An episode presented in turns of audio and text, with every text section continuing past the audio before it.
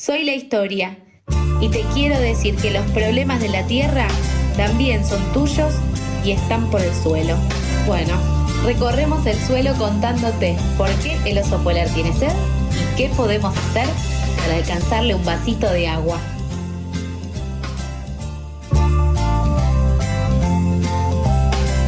12.39 marca el reloj de este lunes 12 de julio y vamos a saludar ahora mismo a quien ya tenemos aquí compartiendo el aire con nosotros, que es Mijael Kaufman, nuestro encargado de esta columna de problemáticas socioambientales, que hoy eh, también nos trae un invitado, que voy a permitir que lo, que lo presentes vos, Mija. ¿Cómo andás?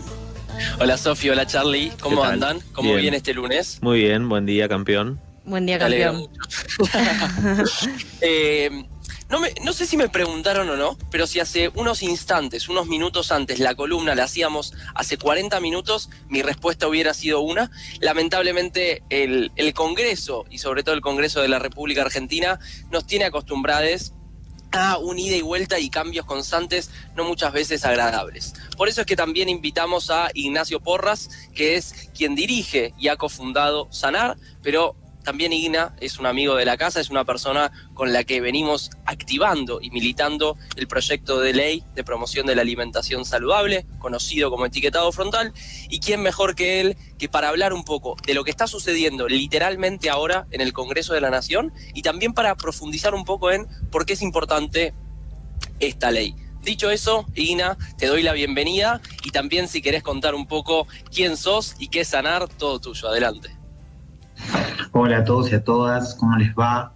Bueno, yo soy Ignacio Porras, soy licenciado en nutrición y eh, hace casi dos añitos eh, cofundé a la Sociedad Argentina de Nutrición y Alimentos Reales, que es una organización de la sociedad civil libre de conflictos de interés con las industrias alimentarias, farmacéuticas, bebidas alcohólicas, artificiales y bueno, azucaradas, ¿no?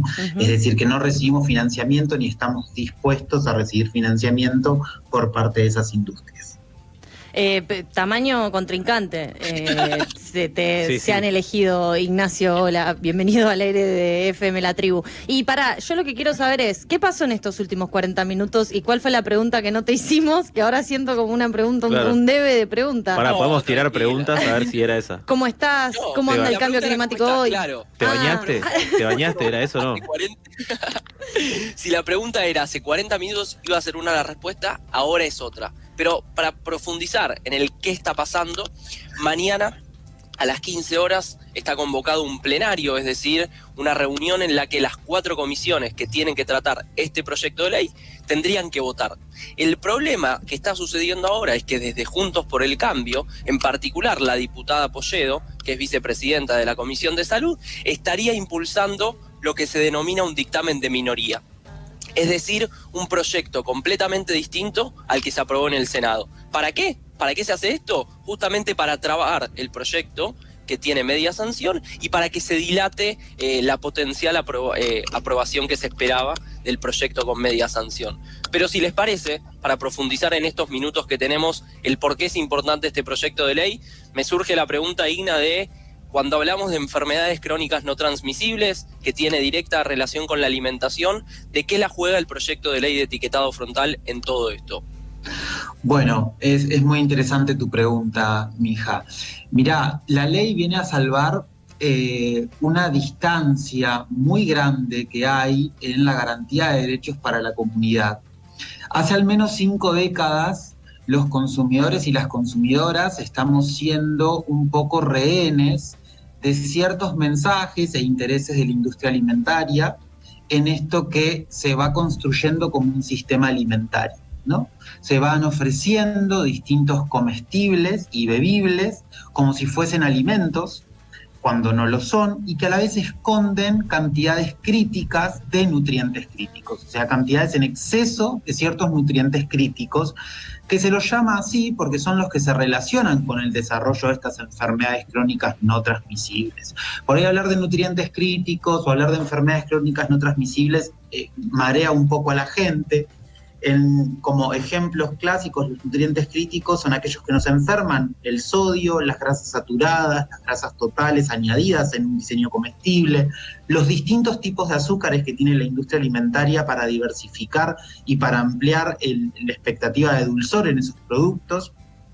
Y las enfermedades crónicas no transmisibles son aquellas que hoy en día están causando o son principal causa de muerte en el país. Por eso no es pavada, ¿no? Estamos hablando de la diabetes tipo 2, de las enfermedades cardiovasculares, de, por ejemplo, la obesidad eh, y distintos tipos de cánceres que hoy en día, como les digo, encabezan las causas por fallecimiento en este país y son causales de más de 680 muertes diarias. O sea, cifra actualizada 689 personas fallecen por día por estas dietas que tienen estos componentes críticos. Y también quienes son muchas veces eh, les destinatarios de, las propagandas, las publicidades de estos productos con, altos componentes, muchas veces son los niños, las niñas, eh, y eso también muestra como una eh, desprotección en cierto punto y también eh, quienes están a cargo de ese tipo de alimentos o de, productos, digamos, porque no son alimentos como acabas de decir Ignacio,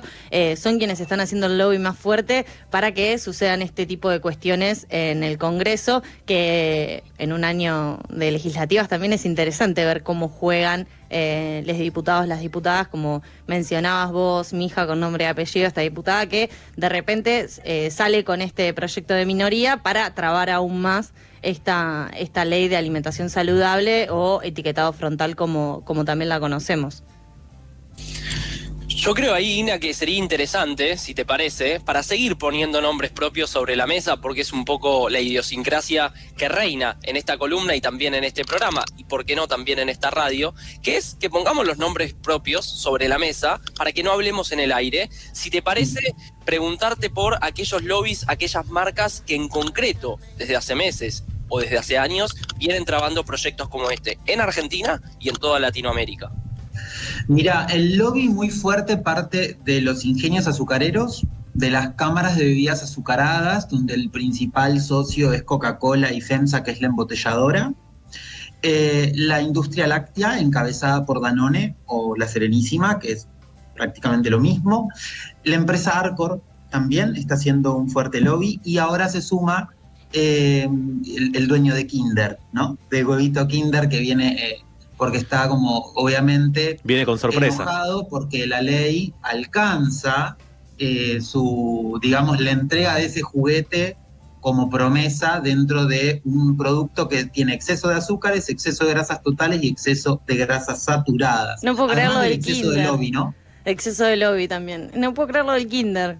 Bueno, Chau, Kinder. Que de hecho justo... Que la fuerza te acompañe. Siempre se lo vendió como eh, el chocolate que venía con leche. Que venía con leche, claro. Pero bueno, también viene con un montón de azúcar. es lo que más se destaca del producto. Eh, y en realidad lo que más tiene es azúcar. Eh, pero se promociona la leche. Igual también me llama la atención de todas estas empresas con nombre propio, como decía mi hija, son la mayoría multinacionales, ¿o no? ¿Cómo es, eh, mueven la cabeza, cómo es la, situación de estas multinacionales en otros países en donde quizás sí hay alguna regulación del, etiquetado? Por ejemplo, no sé, pienso, cada vez que pensamos en el caso del etiquetado frontal, se me ocurre el caso de Chile, que tienen en las etiquetas eh, muy claro estos hexágonos negros que dicen exceso de azúcar y demás componentes. Bueno, ¿cómo es el caso de estas multinacionales? ¿Cómo es que serpentean esas leyes o, cómo es que lo, que lo terminan incorporando? Bueno, bien nombraste Chile fue país pionero y como país que fue pionero en esta ley tuvo que desarrollar su sistema de perfil de nutrientes, que básicamente para que la gente entienda son los límites que, eh, a, partir de los cuales un diseño comestible o bebible pasa a tener sello o antes no lo tiene. ¿sí? Entonces, ¿qué sucedió en Chile? En Chile solamente se eh, advirtió sobre el contenido de azúcares, de sodio, de grasas. Y las bebidas azucaradas, por ejemplo, esta marca líder, lo que hizo fue bajar la cantidad de azúcar y compensar con edulcorantes ese dulzor. Entonces empezamos a tener mezclas de azúcares con edulcorantes y al perder el sello, las bebidas azucaradas y ahora también edulcoradas de manera artificial saltan a todas las, las trabas de la ley y pueden empezar a promocionarse, pueden venderse en escuelas y un montón de cosas. El sistema de perfil de nutrientes de OPS toma esa, esa experiencia lo nombro porque es el que tiene nuestra ley argentina y el que tiene la norma de México también, aprobada a finales del año pasado. Y es, digamos que no le hace tan fácil el camino a las bebidas azucaradas. Primero porque da una leyenda precautoria nuestra ley sobre el contenido de, edulcorantes y la no recomendación en la administración a niños, niñas y adolescentes. Y a la vez eh, hace el sistema de perfil de nutrientes eh, de OPS relaciona ese nutriente crítico con el aporte total de calorías de ese producto. Y como lo único que ofrece la bebida azucarada es 100% azúcares, por más que tenga 3, 5, 15 o 60 gramos la botella de azúcar, la botella de, sí, la botella del La botella de azúcar. bueno, más o menos es eso, ¿no? claro. Eh, va a tener el sello igual, porque el 100% de lo que da son azúcares. A diferencia de tal vez, por ejemplo, un yogur que hoy en día puede tener un octágono negro con exceso de azúcares, pero reformulando, como no es lo único que, da, porque también da grasas, también da proteínas, eh, puede perder el sello con una mínima cantidad, que más o menos ronda los 6 gramos de azúcar. Si tuviese 6 gramos de azúcar, un yogur no tendría octágono negro. El tema está que eso es una cucharadita y media, chiquitita de azúcar. Tiene 8 el actual yogur. Entonces, tenemos que trabajar una reducción que es importante. ¿Pero por qué es importante? Porque busca cuidar a las infancias. Estamos hablando de que 6 cucharadas de azúcar es el máximo recomendado, en realidad el máximo tolerado en adultos, y se le están dando 8 a los niños, niñas y adolescentes. Quien dice esto es Ignacio Porras, él es licenciado en, nutrición y también eh, fundó Sanar en esta columna de Por el Suelo con eh, Mijael Kaufman, hablando sobre eh, la ley de alimentación saludable o etiquetado frontal. ¿Vos querías decir algo? Sí, quería mencionar, en base a lo que decías, que también esto de poner los límites, si bien por un lado obviamente hay que regular los distintos límites de, bueno, de ingredientes que tenga, también hay una cuestión que es el espíritu de la ley que justamente busca que haya productos más saludables y si las empresas de repente le buscan eh, la trampa a, ese listado de, límites, no se termina respetando el espíritu de esa ley.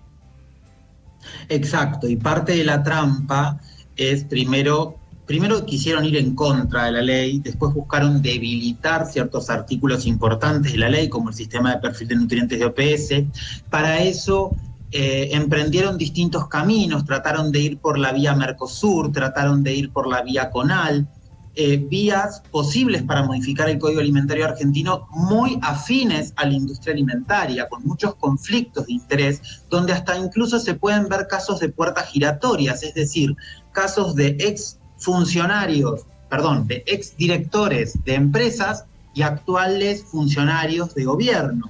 Entonces, esas cosas eh, nosotros como sociedad tenemos que estar como muy despiertos y despiertas, muy pendientes de lo que sucede y realmente proteger esto que, que comenta Mijael sobre eh, la diputada Polledo, que es la, la vicepresidenta de la Comisión de Salud. Pongámoslo en contexto, vicepresidenta de la Comisión de Salud y se está oponiendo a la mejor ley que se puede obtener según la evidencia científica disponible, libre de conflictos de interés, que busca cuidar la salud de los ciudadanos y ciudadanas. Y a la vez, me encantaría que la diputada declare sus conflictos de interés, como los declara en su declaración jurada, que tiene relaciones con, la, con agroindustria, y que mínimamente se abstenga si no puede acompañar la ley por conflictos de interés que tocan sus intereses económicos, que mínimamente se abstenga y que cumpla su función como diputada nacional para los 45 millones de habitantes. Yo creo que, esto que dice Ina es muy claro, la cuestión de los 45 millones de habitantes, y me parece fundamental, ya para ir cerrando, hacer hincapié en que no es un proyecto de chetos y de chetas no es un proyecto elitista como muchas veces se lo quiere tildar. Se habla de que es un proyecto que se pretende desde Belgrano y Palermo en plena ciudad autónoma de Buenos Aires y es un proyecto que a lo largo y a lo ancho de todo el país se está exigiendo justamente porque hay evidencia concreta en distintos países de Latinoamérica que demuestran que herramientas legales como esta transforman la realidad de un país. Y en un país como el nuestro, en el que hay problemas graves en cuanto a la alimentación, bueno, tenemos que dar esta pelea.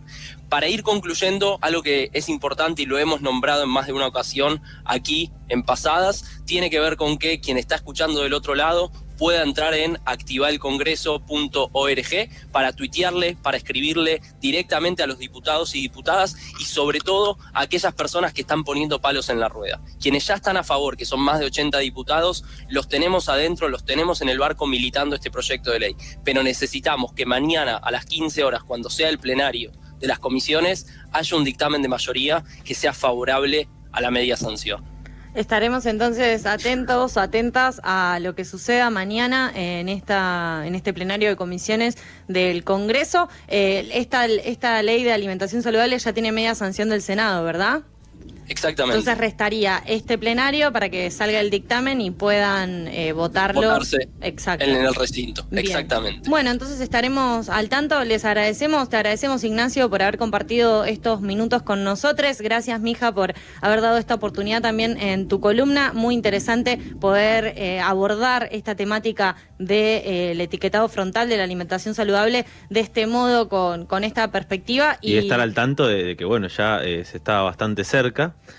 Y quería decir solamente a mi hija que, bueno, si alguien más te trata de cheto, vos me llamás, eh, te levantás y nos llamás. ¿eh? Esto no va a quedar Salís, te levantás y nos llamás. Sí, no va a quedar así. Charlie.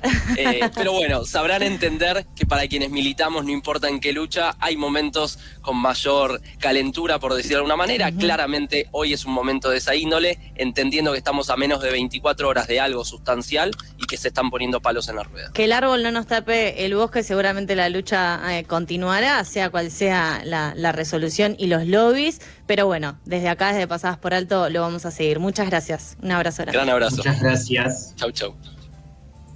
Pasadas por Alto. Si se te vuela la peluca, nosotros la agarramos. Una brisa noticiosa que te despeina al mediodía